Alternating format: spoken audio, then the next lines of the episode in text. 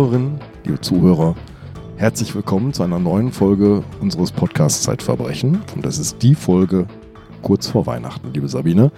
Ich habe noch so einen Nachgeschmack von Christstollen und Marzipankartoffeln, denn wir waren beim Lead Award. Ja, stimmt. Vor einigen Tagen wurden wir geehrt. Wir haben äh, den Lead Award in Podcast National gewonnen und zwar ja. in Gold.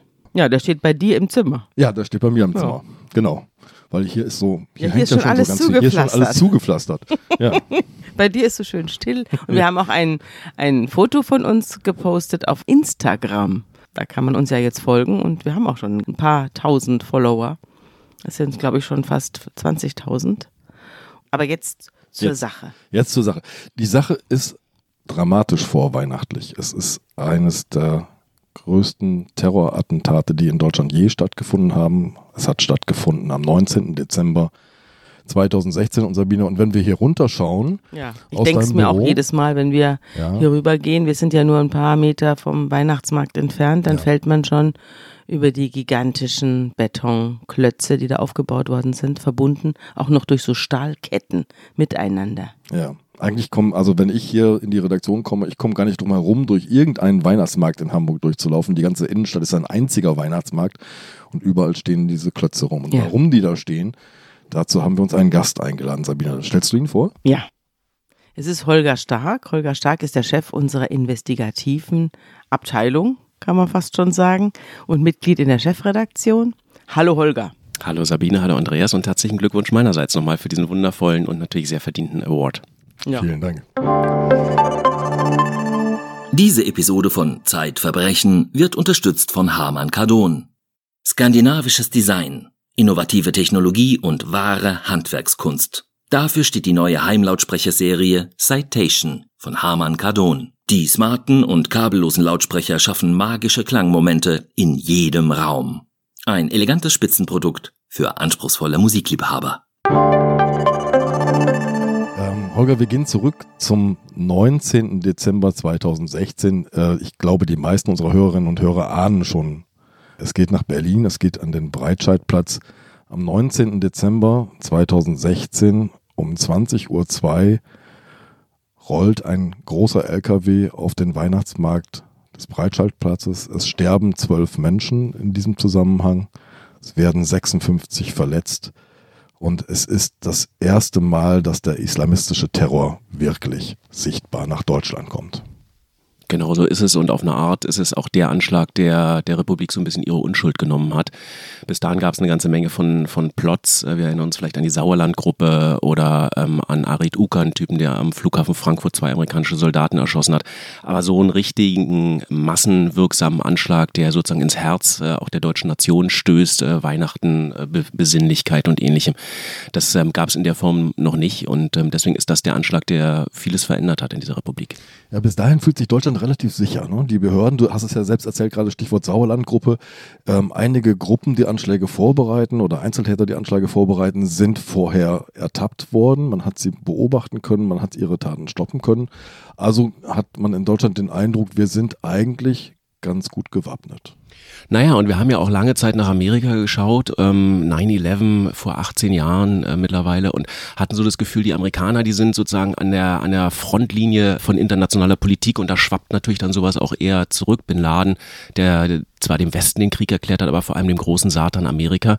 Und die Deutschen waren immer so ein bisschen so im Windschatten ähm, und hatten so den Eindruck, ja, in Afghanistan unterstützen wir die Amerikaner, aber wir sind eine friedliche Nation, wir versuchen ähm, aus unserer Geschichte zu lernen und nicht andere Völker zu überfallen oder anzugreifen und dementsprechend äh, schwappt es möglicherweise auch nicht so sehr zu uns zurück.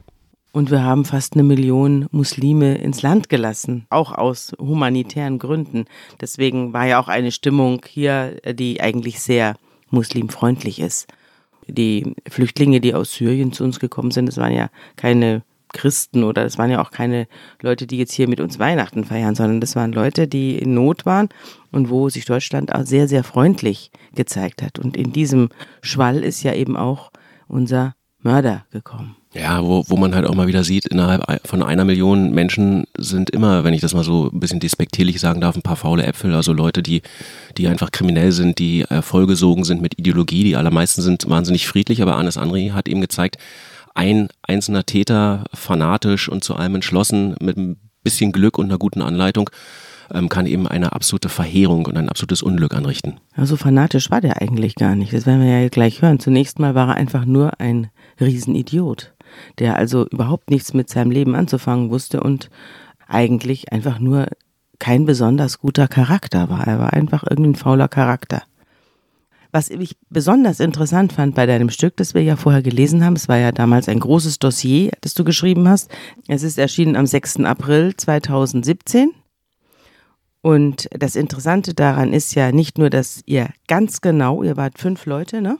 Hm, genau, bei so einer großen Geschichte brauchst du so ein Team. Ähm, ja, und, und wir ihr habt nicht nur den Werdegang dieses Mörders, also dieses Terroristen Amis Amri, nachgezeichnet von quasi von Geburt bis zum Tod, sondern ihr habt ja auch wunderbar beschrieben, wie, wie das Netzwerk der Terrorabwehr funktioniert. Und das fand ich das Irre an diesem Fall, was, was für ein unglaubliches stilles Räderwerk unter uns allen oder um uns alle herum gespannt ist, das verhindert, dass die Amris dieser äh, Welt hier jeden Tag einen Anschlag starten. Denn es gibt ja genug davon, die würden das ja ohne weiteres tun, wenn sie nicht ununterbrochen wie so ein ja, wie so eine Interferonbehandlung die Krebszellen klein hält, so hält eine unglaubliche Dichte an Polizeianstrengung diese Bemühungen klein und so dass wir eben nicht auf jeden Weihnachtsmarkt um unser Leben bangen müssen. Und das ist das Tolle, was hier geschildert wird. Ja, aber Räderwerk, das habe ich jetzt gelernt von dir, ist das richtige Stichwort. Da sind nämlich eine ganze Menge Räder und Rädchen und manchmal greifen die Guten ineinander und manchmal weniger gut.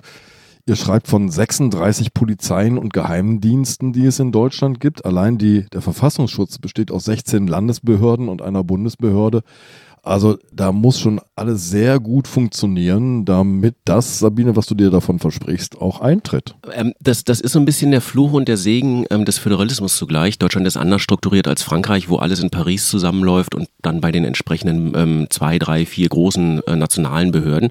Äh, der Föderalismus hat ähm, in jedem Bundesland ein eigenes, äh, eine eigene Polizei, das Landeskriminalamt, und er hat in äh, jedem Bundesland einen eigenen Verfassungsschutz, das Landesamt für Verfassungsschutz und die Bundesbehörden. Das heißt, wir haben also äh, 17, 16 Bundesländer plus die Bundesbehörden, 16 Polizeibehörden, wir haben nochmal 17 äh, Verfassungsschutzbehörden, das sind schon mal 34 und die müssen sich in irgendeiner Form koordinieren. Und bei Amri war das Tragische, dass so stark dieser Föderalismus ähm, in vielen anderen Fällen funktioniert. Ähm, Checks and Balances, man kontrolliert sich gegenseitig, man guckt nochmal anders auf einen Fall drauf und hat eine neue Idee und inspiriert sich, dass es im Fall Amri genau nach hinten losgegangen ist und diese Schnittstellen zwischen den einzelnen Bundesländern und dem, den Bundesbehörden eben nicht funktioniert hat. Oder um in deinem Bild zu bleiben, Sabine, dieses Räderwerk eben da oft nicht so richtig ineinander gegriffen hat. Das hatte damit zu tun, dass Amri, äh, nachdem er nach Deutschland gekommen ist, am Anfang wie so, ein, wie so eine äh, Kanonenkugel, die keine, die, die einfach rollt, ähm, durch, durch Deutschland gerollt ist und nicht so richtig wusste, wo er eigentlich sein, sein Heim hat und hin wollte. Das heißt, er hat am Anfang viel in Nordrhein-Westfalen gelebt, ähm, hat äh, da in Moscheen gewohnt, dann ist er nach Niedersachsen gegangen, dann wieder zurück, dann ist er nach Berlin gegangen, wieder nach Nordrhein-Westfalen und da greift ähm, eine Schwäche der deutschen äh, Terrorabwehr, nämlich das Ortsprinzip. Immer da, wo du dich gerade aufhältst, da ist das örtliche Landeskriminalamt zuständig. Wenn der aber praktisch im Tagestakt oder im Wochentakt den Ort wechselt, dann kommen die Behörden gar nicht so schnell hinterher. Wer ist jetzt eigentlich zuständig und wer hat den drauf? Und dann äh, passt mal die Übergabe nicht richtig. Dann hat mal das Land Berlin kein Observationskommando zur Verfügung. Er wäre jetzt eigentlich dran, aber Amri entwischt ihn und macht dann Dinge, dann guckt das Bundeskriminalamt da drauf und denkt so, ach naja, ist der wirklich so schlimm, den müssen wir jetzt vielleicht gar nicht bearbeiten. Und dadurch ist er ganz oft den Behörden entwischt und niemand hat sich so ganz richtig verantwortlich gefühlt, obwohl im Prinzip alle wussten, der Typ ist brandgefährlich. Mhm. Wir haben es also mit einem Täter zu tun, der äh, schon längere Zeit unter der Beobachtung all dieser Behörden steht. Aber ich glaube, um das zu verstehen, lass uns mal zurückgehen zu seinen Wurzeln, Holger. Wo kommt er her? Was ist das für ein Typ? Genau die Frage haben wir uns auch gestellt, nachdem klar war, wer der Mörder war. Aber dann ist immer die Frage, wie kommt der dazu, wo kommt er eigentlich her? Und ähm, da bleibt nichts anderes übrig, als am Ende einen Reporter loszuschicken, der sich auf diese Spuren begibt. Das war bei uns Mohammed Amjahid, der Arabisch spricht und der gesagt hat, ich fahre nach Tunesien und versuche einfach mit der Familie von Amri zu sprechen und Bekannten und Freunden. Und dann ist Mohammed in das Dorf gefahren, in dem Amri groß geworden ist, ein, ein kleines Dorf namens Ulatia wo die Familie wohnt, wo er mit äh, acht Geschwistern groß geworden ist und hat einen seiner Brüder da ähm, kontaktiert, der aber sagte, ich will mich nicht in dem Ort treffen. In dem Ort kennen mich jetzt alle, wir sind die Terrorfamilie, da kann ich mich nicht hinsetzen und mit euch reden. Und dann hat sich ähm, Mo mit ihm äh, so eine Stunde weiter südlich von Tunis in, in einem unscheinbaren Kaff getroffen, in einem Café in der Nähe von einem Feldacker und hat äh, da mit Walid ähm, Amri, dem Bruder von Anis, der sechs Jahre älter ist als sein kleiner Bruder, gesprochen. Und der hat ihm im Prinzip so ein bisschen die Lebensgeschichte erzählt. Ähm, er war der Jüngste in dieser Familie ein bisschen verhätschelt, ähm, teilweise so das Lieblingskind. Mama hat ihm immer ein bisschen Geld zugesteckt, der aber nicht so richtig wusste, äh, was er mit, mit seiner Jugend anfangen sollte und dann anfing kleinkriminell zu werden, mit Haschisch gedealt hat, selber gekifft hat, mit den Behörden in äh, Kontakt geriet, ähm, dann unter Druck war, in die Polizei äh, einmal festgenommen worden ist und dem eine Haftstrafe drohte und der sich dann, mhm. als er volljährig war, entschieden hat, diese Haftstrafe nicht anzutreten.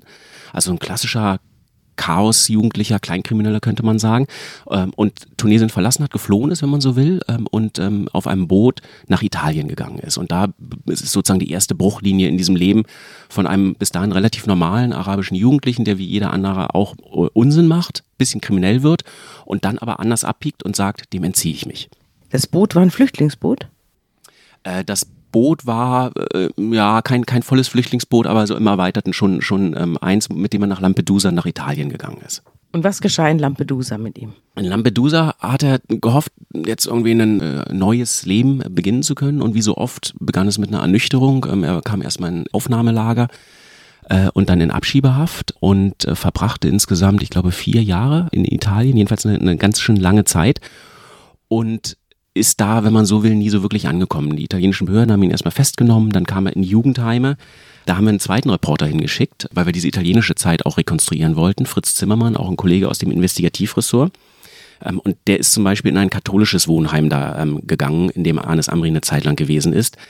Ähm, und der hat erzählt, wie Amri nachts getrunken hat und randaliert hat. Einmal holt er eine Matratze raus, auf der er schlafen sollte und zündet die an. So eine klassische Form von von erst stillem und dann, dann wildem Protest von jemand, der einfach da nicht sein will und der sich da erkennbar falsch fühlt. Man muss noch eins dazu sagen, das habe ich bei dir nachgelesen, das haben eine ganze Reihe von äh, Flüchtlingen gemacht, die haben sich nämlich jünger gemacht, als sie sind. Amri ist ja 18, er gibt sich aber gegenüber den italienischen Behörden als 16-Jähriger aus und darum kommt er, glaube ich, auch an solche Jugendheime. Genau, das gibt dir bessere Chancen ähm, in, in diesem Asylprozess. Minderjährige genießen natürlich mehr Schutz als Erwachsene. Und Amri hat es virtuos genutzt, hat sich immer jünger gemacht. Er hat dann ähm, in Deutschland, glaube ich, zwölf oder dreizehn Identitäten insgesamt genutzt, sich mal als Ägypter präsentiert, immer mit neuen, ähm, mit neuen Namen, wenn er ähm, kontrolliert wurde, so dass nicht alles immer gleich auf eine Person zurückzuführen war. Er hat sehr, sehr smart, sehr klug die Schwächen des Systems ausgenutzt. Und dann kommt auch nochmal hinzu, dass ähm, zumindest 2015, 16, als er dann in Europa ist, da auch nochmal die ganzen Nachteile der europäischen Sicherheitsarchitektur kommen. Also es gibt kein einheitliches Fingerabdrucksystem oder gab es damals nicht. Es gibt keine einheitliche Datenbank, wo Behörden nachgucken konnten. Die Italiener haben ein bisschen was eingestellt, das konnten die Deutschen dann teilweise nicht sehen. Das heißt, es hat ewig gedauert, bis die Behörden das alles immer auf diese eine mhm. Figur haben zurückbringen können. Und in dieser Zwischenzeit konnte er ganz viele dieser Schlupflöcher nutzen und ähm, sich wie ein Fisch im Wasser durch Europa bewegen. Aber er wird immer wieder auffällig. Er hat auf der einen Seite diese sehr kontrollierte Seite, die du schilderst, ne? also er weiß diese Löch Schlupflöcher zu nutzen, er weiß sehr taktisch vorzugehen. Auf der anderen Seite hat er aber was fürchterlich Unkontrollierbares. Ne? Er rastet aus. Ja, also er wird ja am 4. April 2011 in Lampedusa aufgenommen und dann kommt er, weil er eben sich als 16-Jähriger ausgibt, wird er nach Sizilien in Belpasso in ein katholisches Wohnheim für Jugendliche einquartiert und da beginnt er schon sich auffällig zu verhalten. Am Anfang ist er noch nett, aber er hält sich überhaupt nicht an die Regeln, er raucht, er säuft, und er hängt die Kreuze von den Wänden ab und am 23. Oktober schlägt er nach einem Streit einen Sozialarbeiter zusammen und zündet die Betten in der Unterkunft an. Und jetzt sind wir bei den Strafverfolgungsbehörden, die haben ihn jetzt wieder im Visier und er wird zu vier Jahren Knast verurteilt. Das ist natürlich im Prinzip das Ende des europäischen Traums von ihm gewesen. Ne? Er weiß, in Tunesien droht ihm Gefängnis wegen, wegen Drogen und anderen Kriminalitätsgeschichten. Er flieht nach Europa und hofft hier auf ein neues Leben dann versaut das, um es mal ganz hart zu sagen, mhm. ähm, und äh, wird von den italienischen Behörden auch festgenommen. Er weiß, dauerhaft in Europa bleiben, Asyl anerkannt ähm, ist futsch und er muss wahrscheinlich sogar in Italien ins Gefängnis wegen dieser Schlägerei und anderer Dinge. Damit sind ihm eigentlich alle, wenn man so will, legalen Varianten verbaut, es sei denn, er hätte gesagt, okay, ich reinige mich und, äh, und, und versuche meine Person zu wandeln.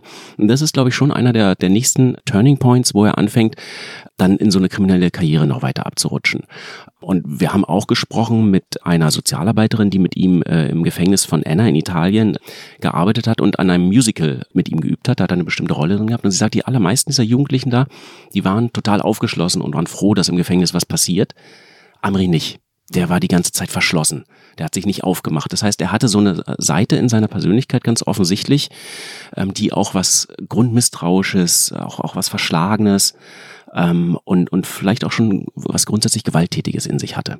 Die Anwältin hat, habt ihr ja auch gesprochen. Die Anwältin von ihm, die hat ja dann gesagt, er äh, habe gewusst, dass er mit diesem, mit dieser Brandstiftung, also wenn er vier Jahre bekommen hat, dann muss das als Brandstiftung gewertet worden sein. Brandstiftung und gefährliche Körperverletzung ja. durch die Schlägerei. Also vier Jahre ist nicht nichts. Das ist die Obergrenze der Amtsgerichtszuständigkeiten.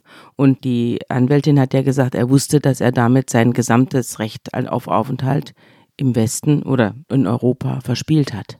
Absolut. Und gleichzeitig ist klar, in Italien wird es nichts mehr. Da wartet nur noch weiter Gefängnis auf ihn. Und das ist der Moment, wo er beschließt, ich muss hier weg und ich muss in ein anderes Land. Und das ist dann Deutschland. Nochmal einmal zurück ins Gefängnis bitte, weil diese vier Jahre, die er da im Gefängnis verbringt, die verbringt er jetzt nicht in einem Gefängnis, sondern in sechsen, weil immer wieder kommt es zu Prügeleien. Allein in drei Wochen Untersuchungshaft ist der Mann in vier Prügeleien verwickelt. Ja, also das bricht, diese Aggression bricht ständig, diese Wut, dieser Zorn auch über sich selbst bricht, glaube ich, da ständig aus ihm heraus. Und dann bin ich wirklich das erste Mal so richtig über das europäische Asylrecht gestolpert. Denn der wird aus dem Gefängnis entlassen und kommt in Abschiebehaft und kann nicht abgeschoben werden, weil er keine gültigen Papiere hat. Ja, und da greift noch wieder so ein Punkt, diesmal nicht innereuropäisch, sondern im Verhältnis Europa zu den, zu den äh, anderen Staaten, aus denen die Flüchtlinge kommen, jedenfalls sehr häufig. Die Tunesier antworten einfach nicht wirklich auf eine Anfrage der Italiener. Und damit ist nicht so richtig klar, wer ist der Typ eigentlich? Und die Tunesier sind auch nicht bereit, ihn zurückzunehmen. Und dann gucken sich die Italiener das Ding an und sagen ganz offensichtlich, naja, bevor das Problem jetzt bei uns bleibt, kann er halt irgendwie raus und lassen ihn frei. Mhm weil die Anfrage aus Tunesien nicht fristgerecht beantwortet wird. Und anstatt ihn dann irgendwie zu arrestieren oder zu, dafür zu sorgen, jedenfalls, dass so jemand kein Problemfall wird, lassen sie ihn einfach gehen. Mhm. Und das ist der Moment, wo er die Gunst der Stunde nutzt und im Juni 2015 dann von Italien nach Deutschland reist und im Prinzip in Deutschland alles wieder auf Null setzt. Das, dieser Mechanismus ist irre. Am 18. Mai 2015 wird er aus dem Gefängnis entlassen. Dann kann man ihn noch 30 Tage festhalten um eine Abschiebung zu ermöglichen. Aber am 17. Juni 2015 ist der Mann einfach frei und schlägt dann zum ersten Mal in Deutschland in Freiburg auf. Da wird er registriert. Genau, und das ist so die Kategorie, da ist mir das Hemd näher als die Hose. Jedenfalls ist das die Sicht der Italiener. Das Problem ist bei ihnen weg und ist es ja tatsächlich auch. Und fortan haben es die Deutschen. Und da fängt praktisch dieser Mechanismus wieder von vorne an. Und wird dann das, was wir im Großen gesehen haben, sozusagen verdichtet auf das Kleine durch die ganzen Wechsel der Bundesländer, nochmal wiederholt. Mhm. Ähm, er wird immer wieder kontrolliert, immer wieder hat er diese falschen Personalien und immer wieder fängt dieses ganze Spiel von Null an. Aber die äh, Deutschen wissen ja von seinen gesamten Vorstrafen, weder in Tunesien noch äh, von, in Italien, auch nur den leisesten Hauch. Die haben den Eindruck, hier kommt ein netter junger Mann aus Nordafrika, der jetzt hier irgendein Verfolgungsproblem hat. Und das wollen wir jetzt uns mal ansehen. So ist es ja. Genau, für die Deutschen ist er ein, ein unbeschriebenes Blatt. Ähm, und dadurch, dass er diese ganzen Falschidentitäten ähm, nennt, äh, dauert es, wie gesagt, auch lange. Dann greift aber ein interessanter Punkt, der im Nachhinein wirklich tragisch ist. Ähm, er kriegt, nämlich, er taucht sehr früh in die islamistische Szene in Deutschland ein im Ruhrgebiet vor allem, mhm. ähm, an der Grenze zwischen Nordrhein-Westfalen und Niedersachsen, bekommt es da zu tun mit einer Gruppierung, die sich um einen radikalen Prediger namens Abu Walla ähm, in Hildesheim formiert hat und stößt dort auch auf einen V-Mann. Ein V-Mann, der vom Landeskriminalamt Nordrhein-Westfalen geführt wird. Sogenannte VP01, Vertrauensperson 01, so nennen Darf die Behörden ich mal was das. dazwischen fragen? Wie gewinnt man solche V-Männer? Das, das muss ja jemand aus der islamistischen Szene sein, ein Araber. Nee, das hier ist jemand, ähm, der eher türkische Wurzeln hat und der ursprünglich auch nicht aus der Islamistenszene stammt, sondern aus dem äh, organisierten Kriminalitätsmilieu der schon seit 2004 für die Behörden gearbeitet hat und seit 2011 immer mehr ins islamistische Milieu gedriftet hat. Ähm, die Nordrhein-Westfalen ähm, nennen das ihren besten Mann. Er heißt Murat mit Decknamen Und Murat gilt als so gut, dass er in dieser Szene wirklich extrem tief drin ist. Ähm, und ähm, dann natürlich irgendwann auch gesteuert wird. Also häufig passiert sowas so, dass jemand straffällig wird und die Behörden ihn dann ansprechen, wenn es nicht so eine hohe Strafe ist und sagen, komm, wir machen einen Deal, du arbeitest künftig für uns, die Strafe, das regeln wir schon irgendwie ähm, und du gibst uns aber die Informationen. Murat ist offensichtlich selber davon überzeugt, dass ähm, die islamistische Gefahr groß ist und will auch Terroranschläge verhindern. Jedenfalls taucht er so tief in dieses Milieu ein, dass er ein, ein enger Vertrauter von diesem Abu Walla, diesem, diesem äh, Prediger aus ähm, Hildesheim das ist ja wird. unglaublich. Und da kriegt er mit Und Amri hochgefährlich, nicht? ähm, hochgefährlich für ihn auch. Ähm, später wird Murat enttarnt von diesem Abu Walla und Abu Walla setzt dann sogar eine Art Kopfgeld auf ihn aus und sagt für jeden Messerstich 200 Euro. Also er will den den V-Mann am Ende richtig richtig getötet sehen. Das ist dann auch der Moment, wo die Behörden ihn abziehen. Aber vorher hat der V-Mann vom Herbst 2015 an ähm, ungefähr ein Dreivierteljahr eng mit Amri zu tun.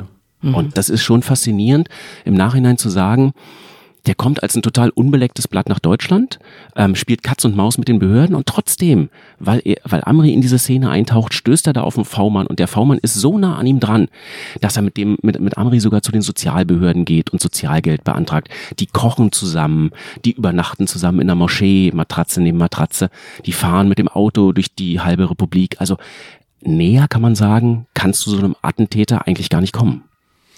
Die Moschee steht in der Martin-Luther-Straße in Hildesheim.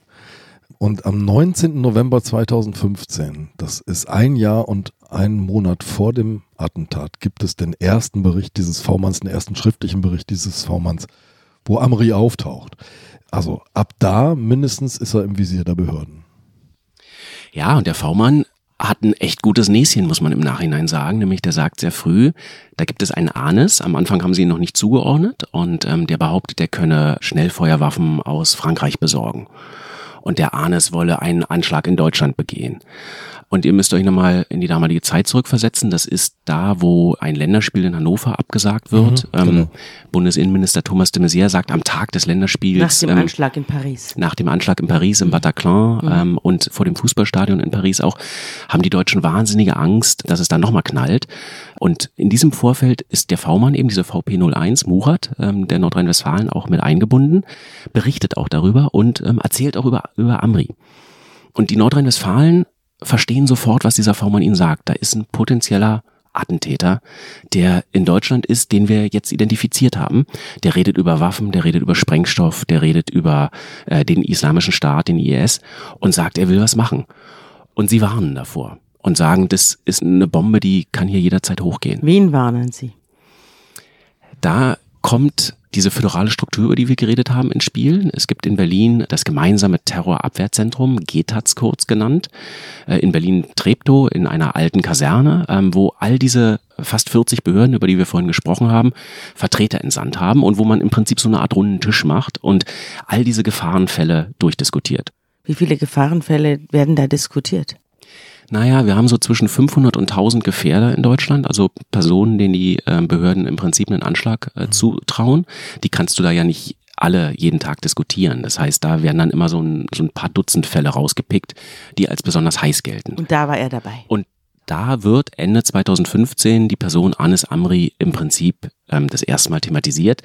Und von da an bis in den November 2016, vier Wochen ungefähr vor dem Anschlag, äh, ist Amri immer wieder Thema. Das heißt, also die, die besten deutschen Terrorfahnder beschäftigen sich mit Amri etwa ein Jahr vor dem Anschlag das erste Mal und von da an auch regelmäßig. Und dann greift aber ein Punkt, der, der ganz entscheidend, glaube ich, äh, in der Frage ist, was ist hier falsch gelaufen und wer hat was falsch gemacht. Das nordrhein-westfälische Landeskriminalamt, das diesen V-Mann führt, Murat, der über Amri ganz viel berichtet, glaubt, dem ist ein Anschlag zuzutrauen. Und sie tragen das vor.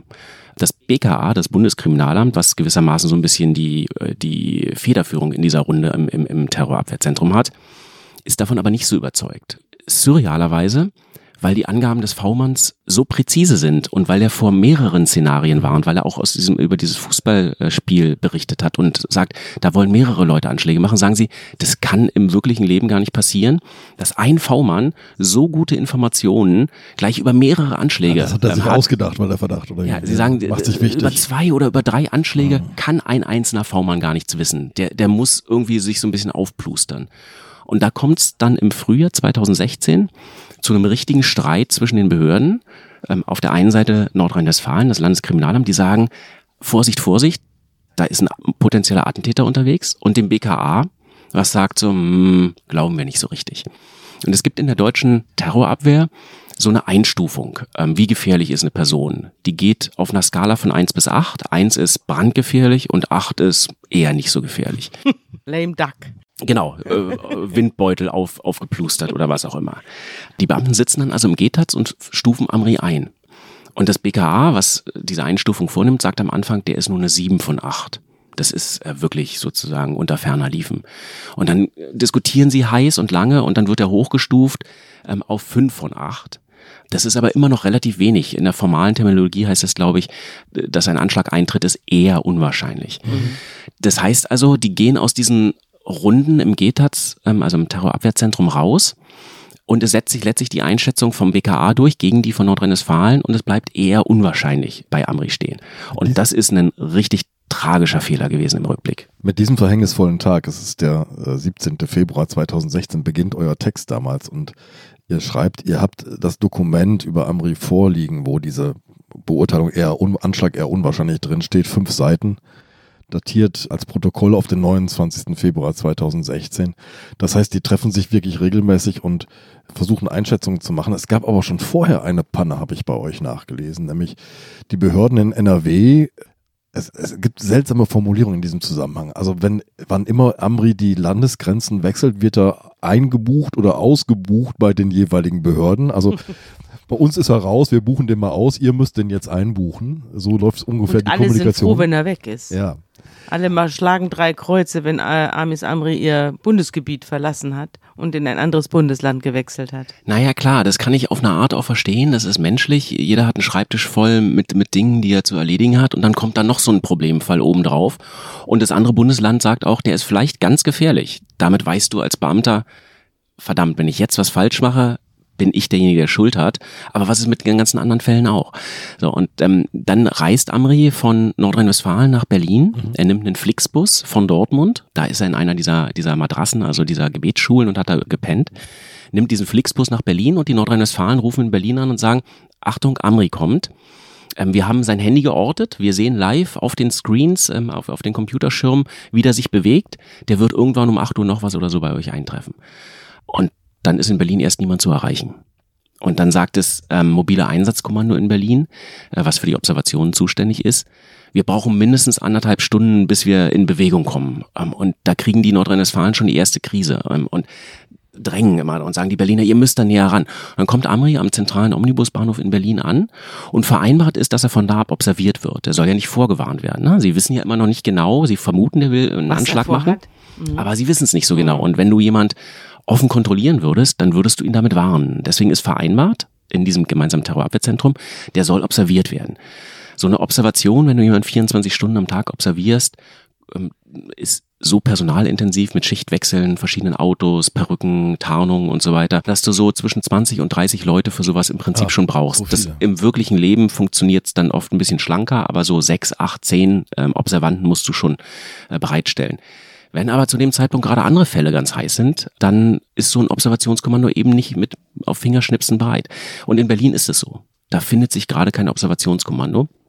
Und deswegen schickt das Landeskriminalamt eine, eine, kleine Delegation zu diesem zentralen Omnibusbahnhof. Der Flixbus kommt da also an und die fischen Amri da raus, kontrollieren ihn und nehmen ihn mit zum Landeskriminalamt an den Tempelhofer Damm in Berlin-Tempelhof und machen dann eine erkennungsdienstliche Behandlung, durchsuchen sein Handy, gucken, was er im Rucksack hat.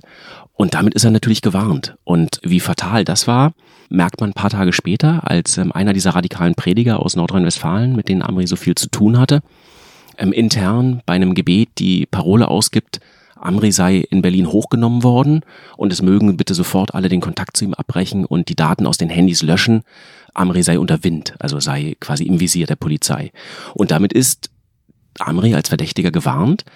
Und dann haben wir einen in, in unserer Recherche einen, einen, äh, für uns einen wirklich äh, bemerkenswerten Moment. Bei uns meldet sich ein Polizist, sagt nicht, wer er ist, aber sagt, ihr müsst jetzt die dann folgenden ähm, Observationsprotokolle aus Berlin lesen. Dann treffen wir uns also mit dem konspirativ. Ähm, er sagt uns immer noch nicht seinen Namen, aber er gibt uns einen ganzen Packen an Observationsprotokollen. Und aus diesen Observationsprotokollen geht daraus hervor, dass Amri natürlich von da an gewusst hat, dass er Leute hinter sich hat. Dann fährt der U-Bahn, springt in letzter Sekunde aus dem Waggon wieder raus. Also wie im Kino. Guckt sich die ganze Zeit um, genau wie im Kino, wirklich. Also geht in eine Einkaufspassage rein, auf einer anderen Seite wieder raus, äh, schaut sich die, die ganze Zeit um. und durchs Fenster entweicht er dann. Und benimmt sich sehr, sehr konspirativ ähm, und weiß genau, er ist im Visier. Und wahrscheinlich hätte man sehr viel mehr früher über ihn erfahren können, wenn dieser Fehler am äh, Omnibusbahnhof nicht geschehen wäre, dass die Berliner ihn nämlich offen kontrollieren, anstatt ihm einfach heimlich zu folgen. Darf ich mal eine Frage stellen? Warum solche Passprediger, so wie dieser Abu Wala, wieso die hier in Deutschland ungestört ihren Dienst verrichten dürfen, sozusagen? Wie, wie kommt es, dass man die nicht einkassiert? Oder ist das Absicht, damit man weiß, wo sich die Terroristen, die potenziellen alle versammeln? Also, dass man die besser im Blick hat, dass man gerade solche äh, Zentren nicht hochnimmt, weil die ein natürlicher Anlaufspunkt für alle Islamisten sind. Also bei Abu Walla hat es einfach lange gedauert, von, von, dem Moment, wo die ersten Indizien kamen, bis hin zu dem Moment, wo man ihn überführen konnte. Mittlerweile sitzt er im Gefängnis, ähm, der ist ähm, festgenommen worden und muss sich vor dem Oberlandesgericht Celle im Moment verantworten, wegen des Verdachts der Rekrutierung für den Islamischen Staat, wegen äh, radikaler Predigten. Aber anders musst du auch sagen, Sabine, wir sind ein freies Land. Wenn jemand eine radikale Auslegung des Islam predigt, ist es nicht strafbar. Das wird erst dann strafbar, wenn er Leute aufruft, in den Dschihad zu ziehen, ja. Wenn er für den IS wirbt, also wenn er konkrete Dinge macht. Und das hat er nicht getan. Das hat er schon getan, aber am Anfang nicht so offenkundig. Sowas ähm, äh, findet dann oft versteckt statt. Gibt zum Beispiel ein Treffen, was im Zuge dieser Ermittlungen dann auch beobachtet wird, in der Berliner Fusilet-Moschee, wo Amri dann verkehrt, nachdem er nach Berlin kommt und wo Abu Walla eines Tages als, als Stargast, wenn man so möchte, kommt und da predigt. Ähm, und dann gibt es eine offene Predigt oben im großen Gemeinderaum, die vergleichsweise harmlos ist. Und ein Teil der Gläubigen, so ungefähr ein gutes Dutzend, versammelt sich danach im Keller und Abu Wala macht im Keller eine Art zweite Audienz. Und da müssen alle, die da runtergehen, vorher ihre Handys abgeben. Und unten im Keller wird dann Tacheles geredet. Und da wird dann offen für den IS geworben und rekrutiert. Und das wissen wir im Nachhinein nur deshalb, weil es einen zweiten V-Mann gegeben hat, der in dem Fall für das äh, Bundesamt für Verfassungsschutz gearbeitet hat der aber nicht in den Keller mit runter darf, der oben bleibt, aber sieht, wie die alle ihre Handys abgeben und der sich dann mit denen unterhält, die wieder hochkommen und die ihm so ein bisschen sagen, was unten geredet worden ist, der aber nicht dabei ist. Das heißt also, heile Welt im offenen Bereich und äh, radikale Agitation im verdeckten Bereich im Keller. Da war da übrigens Amri auch mit dabei bei diesem äh, radikalen Teil. Was ich damit nur sagen will, ist, das ist nicht so leicht, Spreu vom Weizen zu trennen und es ist auch nicht so leicht, strafrechtlich relevant, gerichtsfest, ähm, jemand nachzuweisen, dass er im Prinzip ein Terrorunterstützer oder sogar ein Terrorist selber ist. Holger, an der Stelle muss ich nochmal nachfragen. Was ist denn das, in welcher Situation bewegen wir uns da denn jetzt? Warten die jetzt alle ab, dass diese lebende Bombe irgendwann hochgeht? Kann man nicht jetzt schon was tun? Kann man den nicht verhaften? Der ist unterwegs, der ist ein potenzieller Terrorist. Der hat auch in Deutschland Straftaten begangen, kommt mit Drogen in Kontakt, handelt mit Drogen. Kann man den nicht festnehmen? Kann man den nicht abschieben? Also im Nachhinein müssen wir natürlich ganz klar sagen, hätte man nicht nur machen können, sondern hätte man auch machen müssen. Es gibt ja ähm, im Ausländerrecht den Paragraphen, ich glaube 58a ist es, der die Abschiebung erlaubt, wenn du als, als Gefährder giltst. Der ist nach 9-11 ähm, eingeführt worden, ähm, eine Verschärfung des deutschen Strafrechts, eigentlich für genau solche Fälle. Genau. Und dann ist er nie wirklich genau nullmal angewandt worden bis zum Anschlag am Breitscheidplatz. Mittlerweile sind eine ganze Reihe von Fällen durchgesetzt worden, aber erst nach dem Breitscheidplatz, nach Anis Amri. Und Amri wäre natürlich genau so ein Fall im Prinzip auch gewesen. Auch da wieder die Tragik des deutschen Föderalismus, die Nordrhein-Westfalen, die so überzeugt davon sind, dass Amri gefährlich ist, die über ihre VP, den Vertrauensmann Murat, die ganze Zeit immer wieder reingespielt kriegen, wie radikal Amri redet, die drängen darauf. Die gehen zum Bundeskriminalamt und sagen, wollt ihr den Fall nicht bitte übernehmen? Das BKA guckt sich den so an und sagt so, wenn sich das mit den Waffen aus Frankreich, äh, die Amri doch angeblich beschaffen will, irgendwann mal verdichtet, dann können wir drüber reden, aber im Moment wollen wir das nicht die gehen zu einem Staatsanwalt und sagen, ähm, kann man den nicht festnehmen? Der Staatsanwalt guckt sich den Fall an und zuckt mit den Schultern und sagt, dazu reicht's nicht. Die gehen zu ihren Ausländerkollegen im Innenministerium in Nordrhein-Westfalen und sagen, können wir da ausländerrechtlich irgendwas machen? Aufenthaltsbeendigung oder so. Die gucken den Fall an, prüfen ihn und so, zucken auch mit den Schultern. Und dann kommt im Sommer 2016 noch so ein Bruchpunkt, muss man sagen. Ähm, genau. Da ist Amri in Berlin um ähm, 6.30 Uhr in der Früh stürmt er in ein Lokal. Genau, da gibt es ein Video davon. Die Polizei hat nämlich einen Überwach das ist, ist ein Lokal, was einem zu einem Berliner Clan zählt, der jetzt nicht besonders radikal im islamistischen Sinne ist, sondern einfach ein organisierter Kriminalitätszusammenhang besteht. Und deswegen hat die Berliner Polizei dieses Lokal mit einer kleinen äh, Videokamera überwacht. Ähm, das heißt, im Nachhinein ähm, gibt es dazu Bilder. Und dieses Video habe ich mir mal angeguckt. Da stürmt Amri zusammen mit einem Freund von ihm den Laden der Freund hat ein Messer in der Hand, ähm, Amri so ein, so ein Gummihammer, mit dem man normalerweise auf Fliesen haut. Und die überfallen praktisch diesen Clan, der in, in diesem Lokal in Berlin-Neukölln ist. Da geht es gar nicht um Islamismus oder so, sondern ähm, höchstwahrscheinlich um Drogen, Revierkämpfe, ähm, wer, wer sozusagen welches Revier für einen Drogenhandel nutzen kann. Und Amri wird da identifiziert, sein Kumpel wird identifiziert und da hättest du ihn natürlich hochnehmen können. Ja. Der hat jemanden mit diesem Hammer ins Gesicht geschlagen. Er hat jemanden mit dem Hammer ins Gesicht, Gesicht, geschlagen. Ähm, der andere hat äh, mit diesem Messer, mit diesem Dönermesser, äh, ich glaube, jemand im Oberschenkel gestochen. Also mindestens gefährliche Körperverletzung. Wenn du hart rangehen willst, vielleicht versuchte Tötung, da hättest du in jedem Fall konstruieren können. Ja. Für jemand, der sich als Asylbewerber in Deutschland aufhält, hätte das locker gereicht, um ihn entweder abzuschieben oder aber mindestens sonst für eine ganze Weile lang einfach wegzusperren.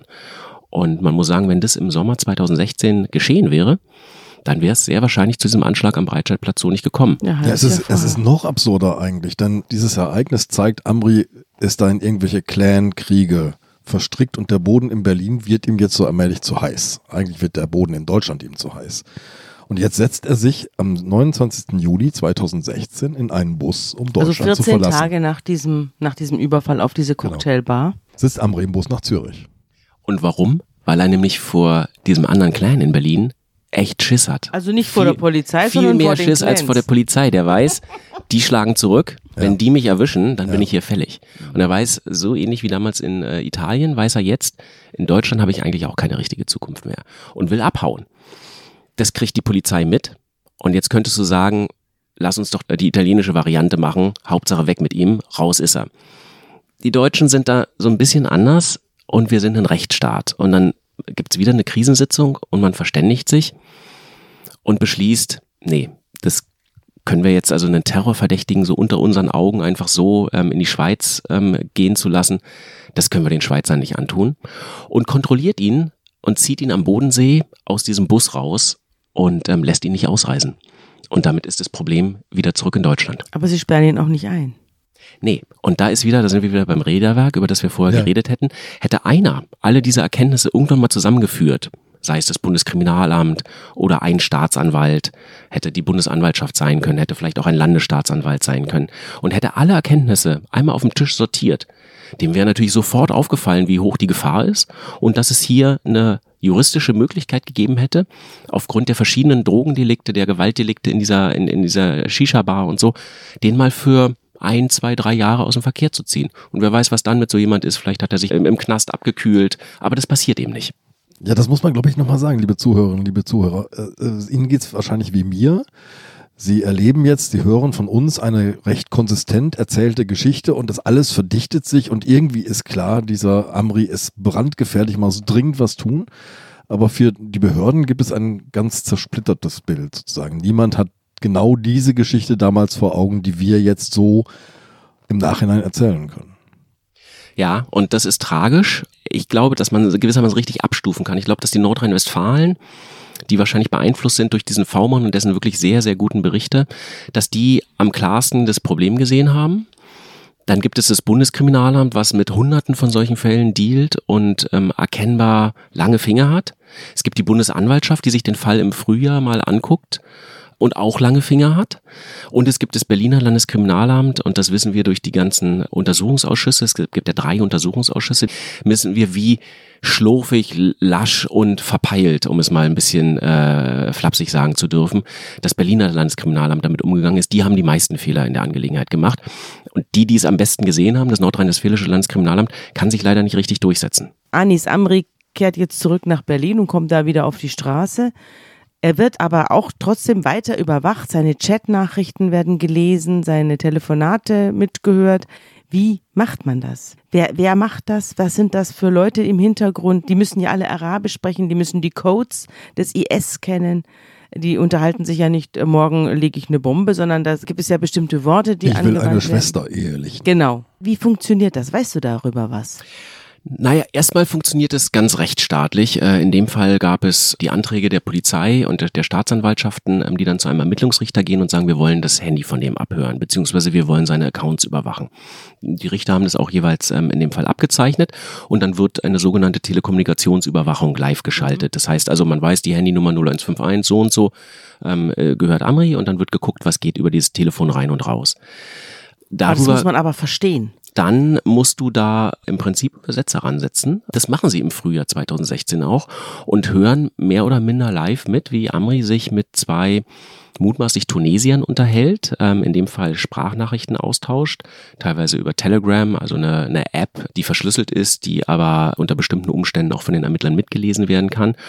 Ähm, und ähm, da gebraucht er den Begriff ähm, Duma. Er wolle Duma machen. Das ist im arabischen Wort, was bei den deutschen Fahnern als äh, Chiffre gilt für, für einen Anschlag machen.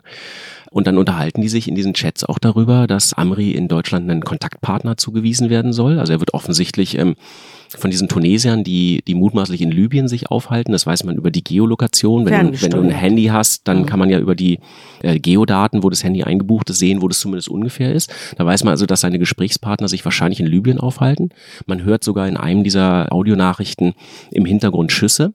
Das heißt also, sind wahrscheinlich IS-Kämpfer, die in Libyen gerade in, in Gefechte verwickelt sind und von denen man im Nachhinein glaubt, dass ähm, die aus der tunesischen Region stammen, äh, wo auch Amri selber herkommt. Also dass es sozusagen alte Verwandte sind so.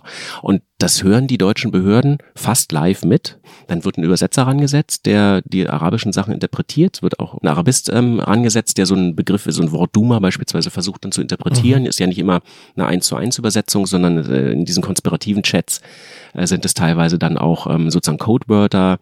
Ähm, Honig galt lange Zeit zum Beispiel so als ein Codewort, äh, was für Sprengstoff gebraucht wurde.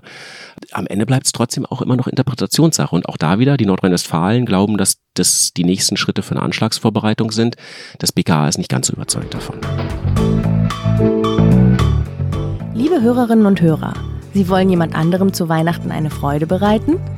Zeitverbrechen, das Magazin zum Podcast, können Sie jetzt auch verschenken. Bestellen Sie das Magazin ganz einfach zum Vorteilspreis unter www.zeit.de slash verbrechen-geschenk.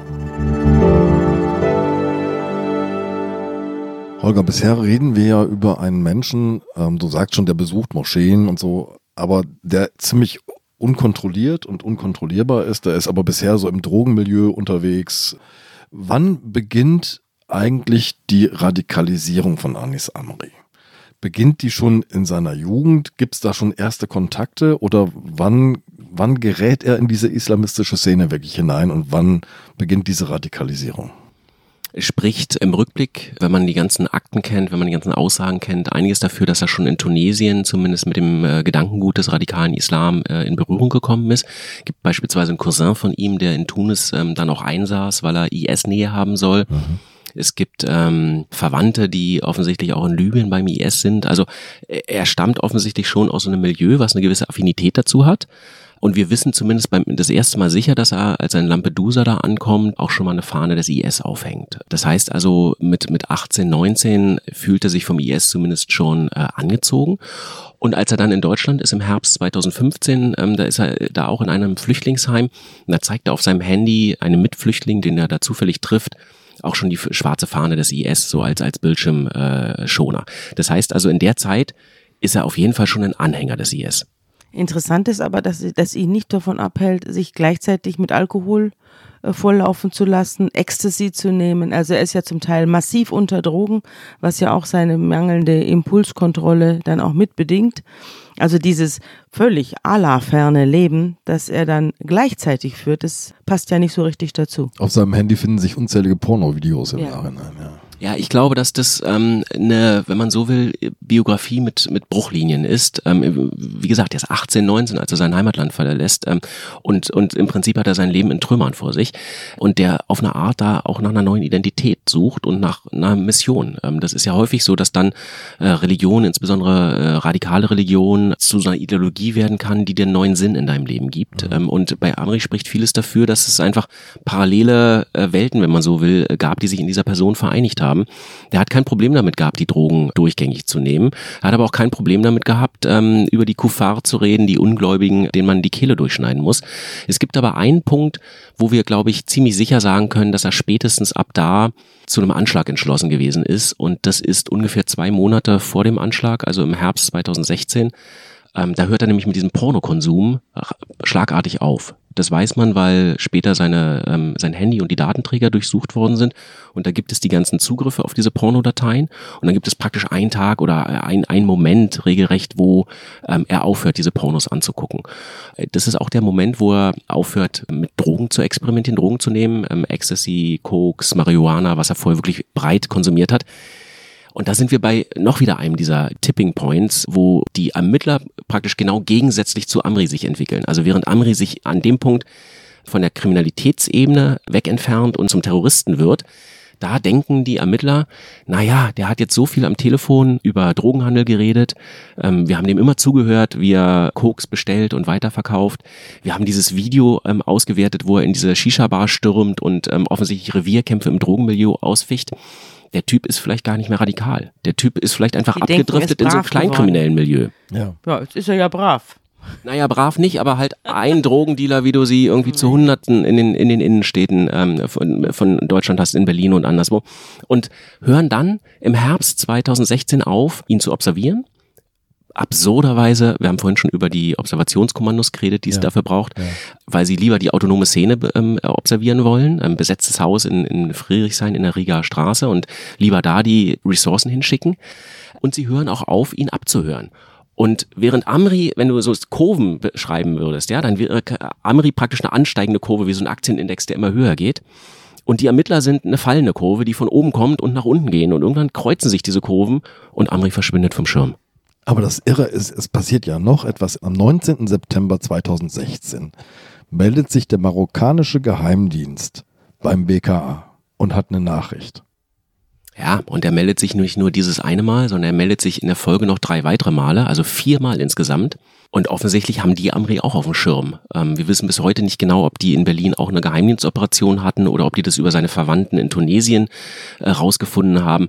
Äh, jedenfalls sagen sie, da gibt's eine Zelle, ähm, eine kleine Terrorzelle. Ähm, wir glauben auch, dass die was machen wollen. Sie nennen ihn den Islamonaut Tunisien, also den tunesischen Islamisten, schicken den Deutschen ein Foto von Anis Amri, schicken ihm eine schicken den Deutschen eine Handynummer, schicken die Daten sogar, wo er wohnt, ähm, in, in einer Wohnung in Berlin-Kreuzberg, zusammen mit, mit einem anderen Verdächtigen, den die äh, Marokkaner offensichtlich auch überwachen. Und eigentlich liegt alles da.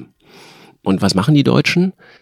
Sie versammeln sich wieder mal in diesem gemeinsamen Terrorabwehrzentrum in Berlin-Treptow, da wo das Ding auch hinge hingehört, und beraten über diese insgesamt vier Hinweise des marokkanischen Geheimdienstes und sind nicht so richtig schlüssig. Auf der einen Seite ist Amri als äh, Kleinkrimineller zunehmend vom Schirm weggedriftet, wird nicht mehr richtig überwacht und auf der anderen Seite kommen jetzt diese marokkanischen Hinweise.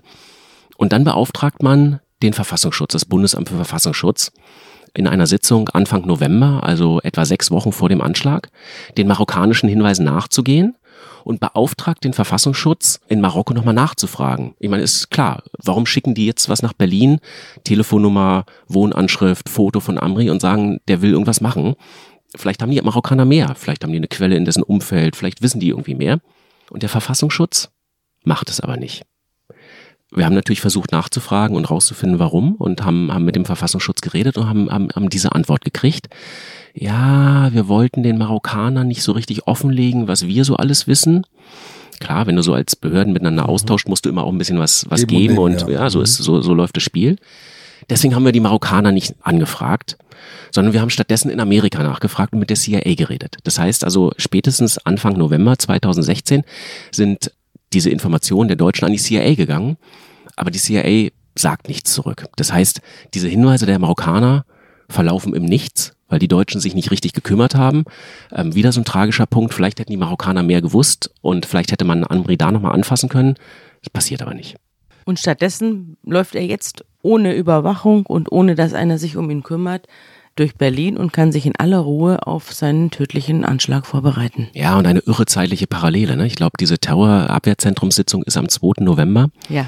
Und wir wissen im Nachhinein, dass Amri entweder am 30. Oktober oder am 1. November sein Bekennervideo aufzeichnet mit seinem Handy. Da steht er an der Brücke in Berlin und spricht schon über diesen Anschlag und sagt, die Ungläubigen müssen sterben.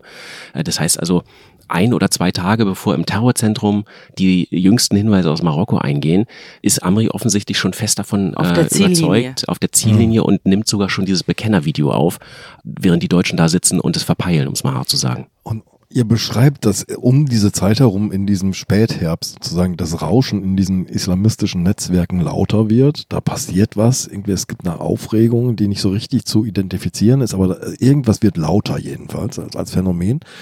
Und es verbreitet sich so der Hinweis, dass ein LKW eine relativ leicht zu beschaffende und sehr effektive Terrorwaffe sein kann. Ja, und wir haben einen äh, Kollegen bei uns im Team, Yassin Mushabash, der Arabisch spricht und ähm, einer der profiliertesten und besten IS-Experten ähm, überhaupt weltweit ist. Und Yassin hat all die Chatnachrichten, die damals in diesen einschlägigen Foren ausgetauscht wurden auf Telegram und anderswo, immer mitgelesen und im Nachhinein nochmal verfolgt. Und ähm, da wird im Herbst 2016 auf ganz vielen dieser Kanälen zu Anschlägen aufgerufen, ähm, zu Vergeltungsanschlägen. Damals ist der IS in, in Syrien noch stark, verfügt über das Kalifat und es werden auch Anleitungen rumgeschickt. Und es wird gesagt, es gibt zwei ganz leichte Sachen, ähm, mit denen du Anschläge machen kannst. Das sind Messer. Messer gibt's immer und überall, die kann man nicht verbieten. Und es gibt Lkw. Und wir wissen ja, dass ähm, in Nizza ähm, schon mal ein Lastwagen kurz vorher über die Promenade gerast ist und 80 Menschen da äh, niedergemäht hat. Und das ist natürlich eine ganz leichte Variante. Du brauchst nur irgendwo diesen, diesen Lastwagen, den musst du irgendwoher kapern und dann bist du eine tödliche Waffe. Viel weniger aufwendig, als wenn du eine hochkomplexe Bombe bauen willst ähm, oder dir in Kalaschnikows oder sowas besorgen willst. Also Sachen, die einfach viel mehr Aufwand bedeuten.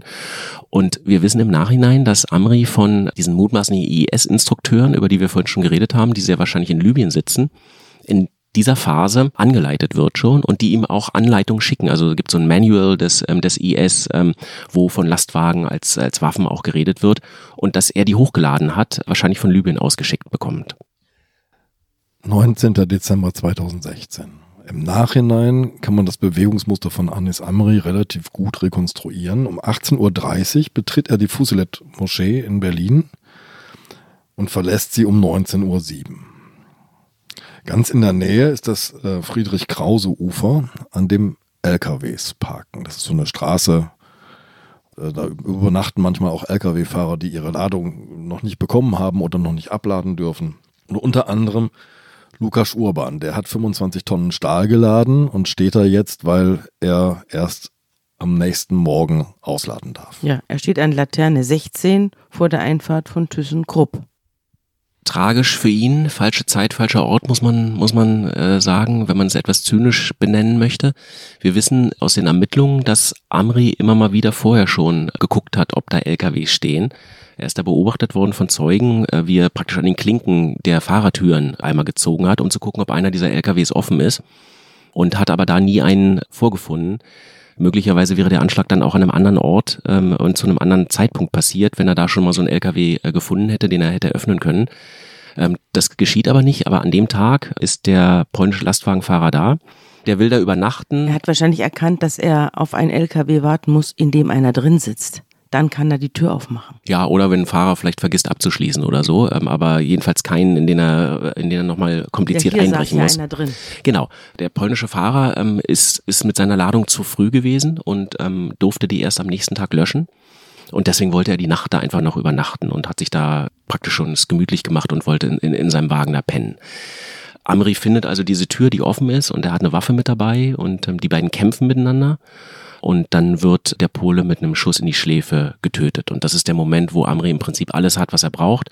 Er hat seine Waffe bei sich, er hat sein Handy bei sich, mit dem er, wie wir heute wissen, noch Kontakt hält zu ähm, einem dieser IS-Instrukteure, der bis heute noch gesucht wird. Also auch ein wichtiger Punkt, die Ermittlungen sind, sind noch nicht komplett abgeschlossen. Der mutmaßliche Anleiter ist bis heute wahrscheinlich in Libyen irgendwo untergetaucht, äh, von den Behörden mittlerweile identifiziert. Und mit dem chattet Amri Wire Telegram und, und, und WhatsApp an diesem Abend quasi Minuten vor dem Anschlag noch. Er ist also wirklich ferngesteuert. Ja, aber ich glaube, das darf man sich nicht so vorstellen im Sinne von brainwashed ferngesteuert, ja. sondern der weiß schon genau, was er tut.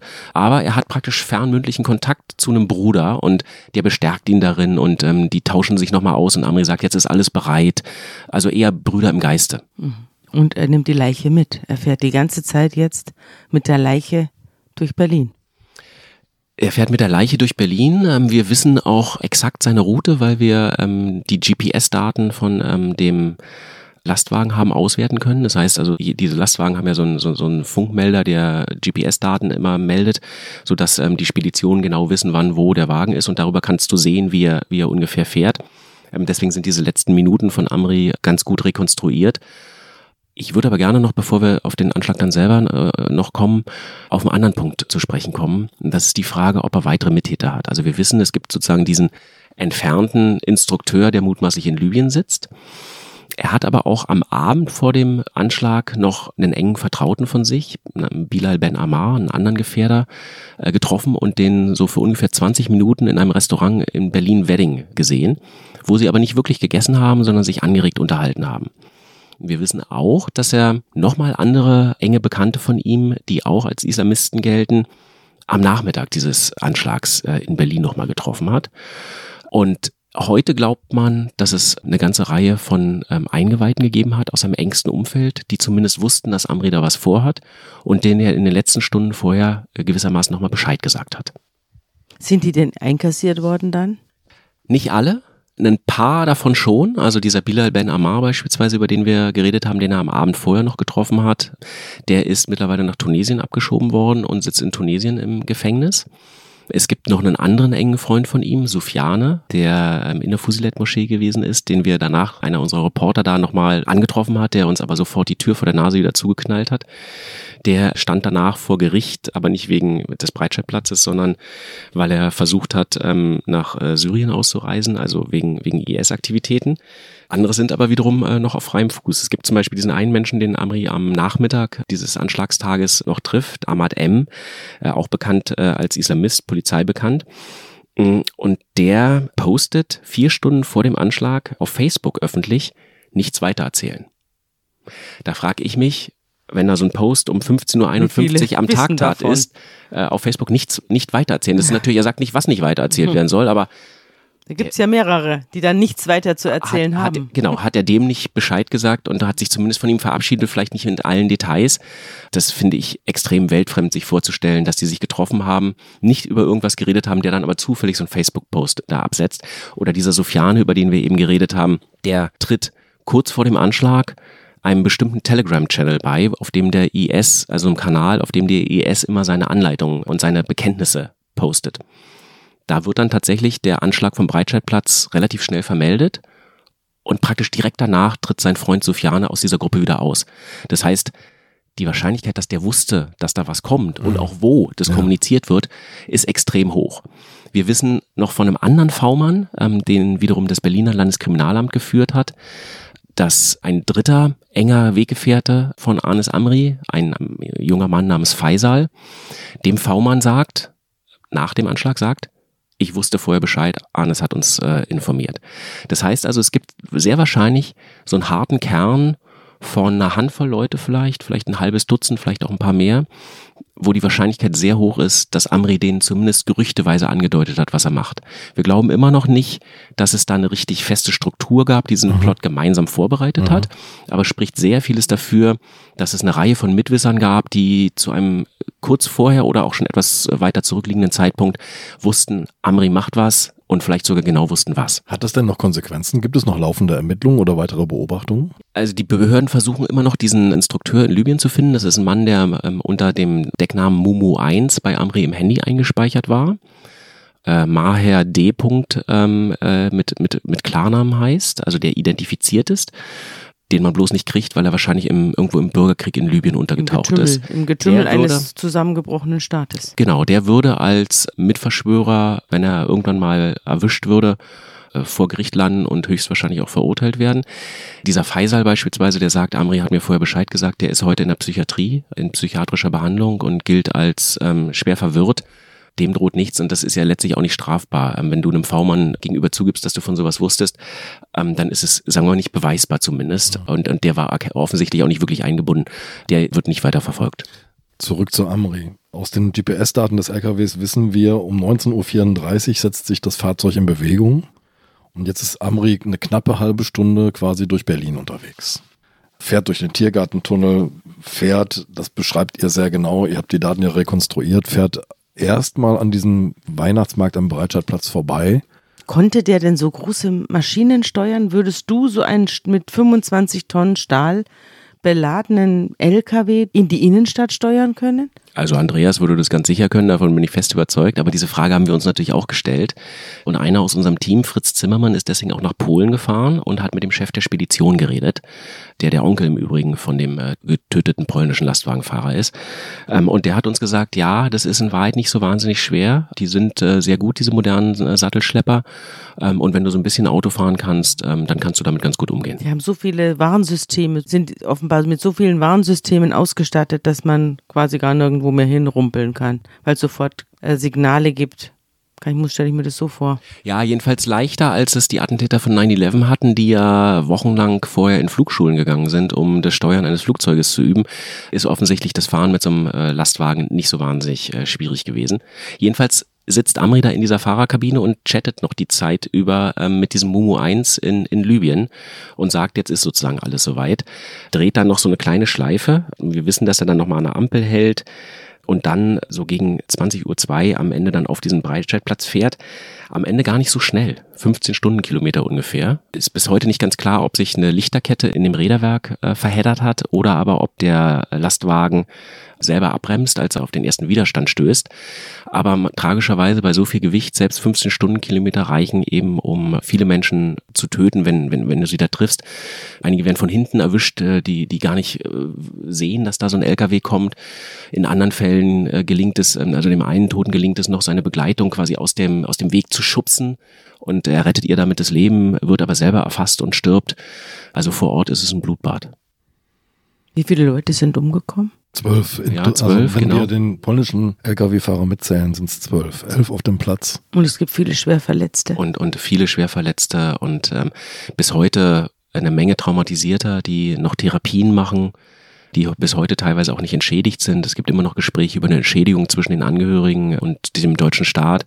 Also die Wunde ist bis heute auf eine Art noch offen.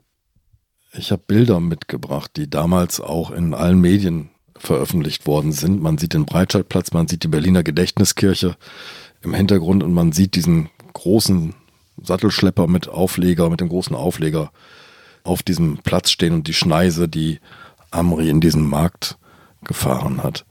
Ich kann mir vorstellen, diese Menschen sehen auch teilweise diesen Wagen kommen und sie können gar nicht weg. Das Gedränge ist groß, äh, es ist ein Weihnachtsmarkt am Abend wenn man dieses Bild sieht, das hat was bewirkt in dieser Republik.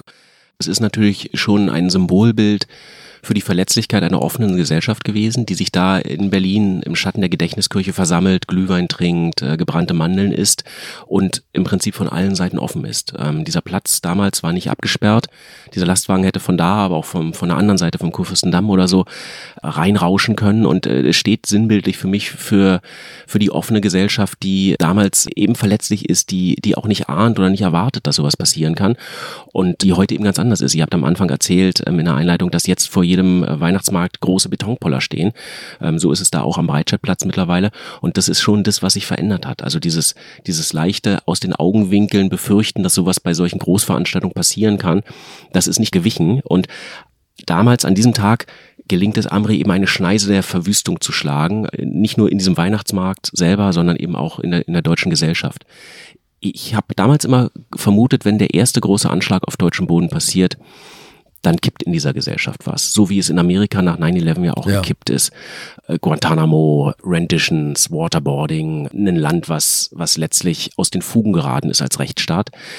Ich muss sagen, in Deutschland dafür, was für, ein, für eine Dimension dieses Verbrechen hatte, wie breit diese Blutspur gewesen ist, die Amri gezogen hat, sind die Reaktionen vergleichsweise moderat, ich würde sagen reif gewesen.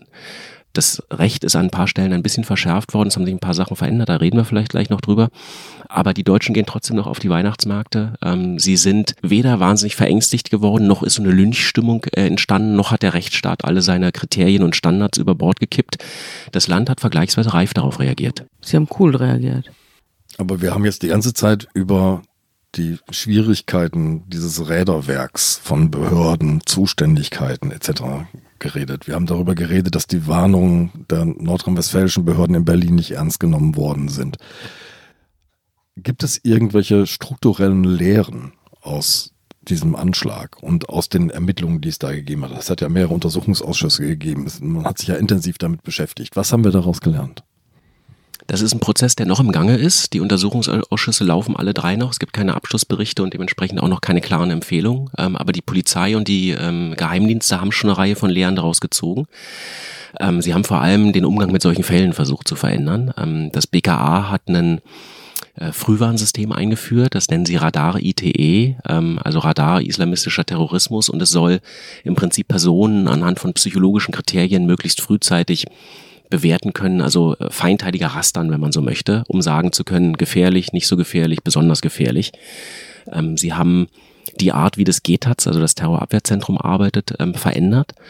Einer der nordrhein-westfälischen Beamten, der so frustriert war, weil seine ganzen Warnungen nicht wahrgenommen wurden, der hat ähm, jetzt gerade vom Untersuchungsausschuss gesagt, früher war das so eine Art unverbindliches ähm, Get-Together. Man kommt zu, zusammen, man tauscht sich so ein bisschen aus und dann geht man wieder auseinander. Das ist viel verbindlicher geworden. Ähm, es gibt mittlerweile eine klare Zuständigkeit für Fälle, so dass es eben nicht mehr passieren kann, dass, ähm, dass es ähm, durchs Raster fällt, jemand wie Amerik quasi zwischen den Stühlen sitzt, dass also die Rädchen zwangsweise ineinander greifen müssen oder jedenfalls klar ist, welches Rädchen sich jetzt drehen muss. Und dann haben sie auch noch eine Sache geändert ähm, bei der Polizei. Früher haben sie sich diese Fälle angeguckt und haben eine Gefahreneinschätzung vorgenommen. Also ist Amri gefährlich, ja oder nein? Ähm, will er beziehungsweise will er diesen Anschlag begehen, ja oder nein? Und wenn sich dann dieses Anschlagsszenario verändert hat, also nicht mehr so heiß war, sagen wir mal, weil er in Paris keine Kalaschnikows kaufen konnte, dann hat man es quasi gehakt und gesagt, na okay, hat sich hat sich erledigt. Was man nicht gemacht hat, ist an der Figur so intensiv dran zu bleiben. Und jetzt ist klar, jetzt werden Willen, nicht mehr, den inneren Willen zu beobachten. Jetzt werden nicht mehr diese einzelnen Vorgänge angeguckt und dann quasi ad acta gelegt, sondern jetzt wird die Figur angeguckt und an der Figur wird dran geblieben. Das heißt also, wenn sich wie in einer Biografie bei Anis Amri ähm, Dinge verändern, ja, so ein Terrorist ist ja auch kein, ist ja nicht eine mathematische Formel, wo am Ende dann das rauskommt, was am Anfang berechnet wurde, sondern der durchläuft ja, wie wir, wie wir gesehen haben, äh, Ups and Downs in seinem Leben verändern sich Dinge und so. Und so verändern sich auch Pläne. Und trotzdem wird jetzt an den Figuren dran geblieben. Das heißt also, aus dem Fall Amri sind schon eine ganze Reihe von Lehren erwachsen, was man, was man künftig anders macht. Und ich glaube, das ist auch eine deutliche Verbesserung. Thomas de Maizière, der damals ja als Innenminister die Verantwortung getragen hat und ähm, den ich für diese Geschichte auch getroffen habe, bei dem ich ähm, im Büro war und mit dem ich anderthalb Stunden intensiv geredet habe und dem das sehr, sehr nahe gegangen ist, der hätte noch viel mehr gehabt. Der hätte gerne aus diesem zerklüfteten Föderalismus, über den wir vorhin geredet haben, also 16 einzelne Verfassungsschutz-Landesämter, ein Verfassungsschutzbundesamt, 16 einzelne LKE, eine, ein BKA, hätte er gerne eine zentralisiertere Struktur gehabt. Also er hätte gerne die Verfassungsschutzbehörden unter einem Dach vereint. Damit ist er nicht durchgekommen, weil die Landesinnenminister äh, und die Landesregierung gesagt haben, wir geben unsere, unsere Kompetenz und unsere Macht an der Stelle nicht ab. Um an der Figur zu bleiben, was wurde denn aus Amri? Als man den in den Lastwagen hineinblickte, saß da der erschossene polnische Lastwagenfahrer. Amri war weg. Der ist, hat die U-Bahn genommen und ist abgehauen. Der hat also diesen Anschlag auf andere überlebt. Er hat offenbar nicht damit gerechnet, sonst hätte er vorher das Bekennervideo vielleicht gar nicht aufgenommen. Und was geschah dann mit ihm? Also das letzte Bild, was wir in Deutschland von Amri haben, ist, wie er durch einen U-Bahn-Schacht ähm, da am Berliner Zoo läuft offensichtlich klug, der schon verstanden hat, wie Überwachung funktioniert, sieht, dass er von einer Kamera der U-Bahn aufgezeichnet wird und ähm, den Zeigefinger hebt, mit erhobenem Zeigefinger nach oben deutet. In der islamistischen Szene einen, so ein Islamistengruß, quasi ein Bekenntnis nochmal zum IS. Also wenn man so will, einmal noch seinen Fingerabdruck hinterlässt und sagt so, ja, ja, ich war's und das war politisch motiviert. Dann fährt er wohl nochmal in seine Wohnung, packt da seine Restsachen und setzt sich in den Zug. Er hat ja seinen Ausweis liegen lassen im LKW. Ja, der wollte schon sein Signet hinterlassen. Das war nicht der Versuch, da völlig unerkannt zu bleiben. Ähm, er hat damit gerechnet, dass er, dass er entweder vor Ort stirbt oder aber, dass er mit dem Anschlag in Verbindung gebracht wird. Und dann fährt er per Zug über Holland, wenn ich mich nicht ganz täusche, über, über Frankreich, ähm, also macht sozusagen so eine große westeuropäische Kurve äh, runter nach Italien. Ähm, man kann jetzt spekulieren, ob er in Italien untertauchen wollte. Da kannte er sich immerhin aus. Das war das zweite europäische Land ähm, neben Deutschland, was er wirklich gut kannte oder aber ob er zurück wollte nach wahlweise Tunesien oder vielleicht auch Libyen, wo es ja diesen Instrukteur gab, seinen Kontaktmann und sich da vielleicht dem IS äh, anschließen wollte. Er wird dann aber vier Tage nach dem Anschlag am 23. in einem kleinen italienischen Ort äh, von einem Carabinieri gestellt. Er hat noch seine Pistole mit dabei, es kommt zum Schusswechsel und er wird von den Carabinieri dabei erschossen. Haben die Carabinieri gewusst, wen sie da vor der Flinte haben? Oder haben die ihn aus anderen Gründen erschossen? Also in dem Moment, wo er da erschossen wird, wussten sie nicht, mit wem sie es da zu tun haben, aber Amri zieht irgendwie auch schnell die Waffe ähm, er weiß natürlich, dass wenn er da jetzt einmal kontrolliert wird, dass es dann eine Frage von Minuten oder maximal vielleicht einer Stunde ist. Also wenn er in den Händen der Polizei ist, dass er dann verloren hat. Und es kommt ihm schnell zu dieser Schießerei und erst als dann da die Leiche liegt, realisieren die italienischen Polizisten, äh, mit, dass sie es da mit dem Attentäter von Berlin zu tun haben. 24 ist er da, ne? Genau. Holger, mit welchem Gefühl gehst du denn über Weihnachtsmärkte heute? Immer wenn ich an diesen Pollern vorbeikomme, kann ich nicht anders als ähm, an Amri und äh, den Breitscheidplatz denken. Auch am Breitscheidplatz selber ist es so offenkundig, da springt ein das regelrecht noch an. Ich finde es aber auch wichtig, dass man sich davon nicht in seiner Lebensqualität, in seinem Lebensverständnis, in seinem Verständnis von Freiheit einschränken lässt. Ähm, deswegen gehe ich schon noch auf Weihnachtsmärkte liebe gebrannte Mandeln und äh, Glühwein und äh, diese Atmosphäre, die hat schon was.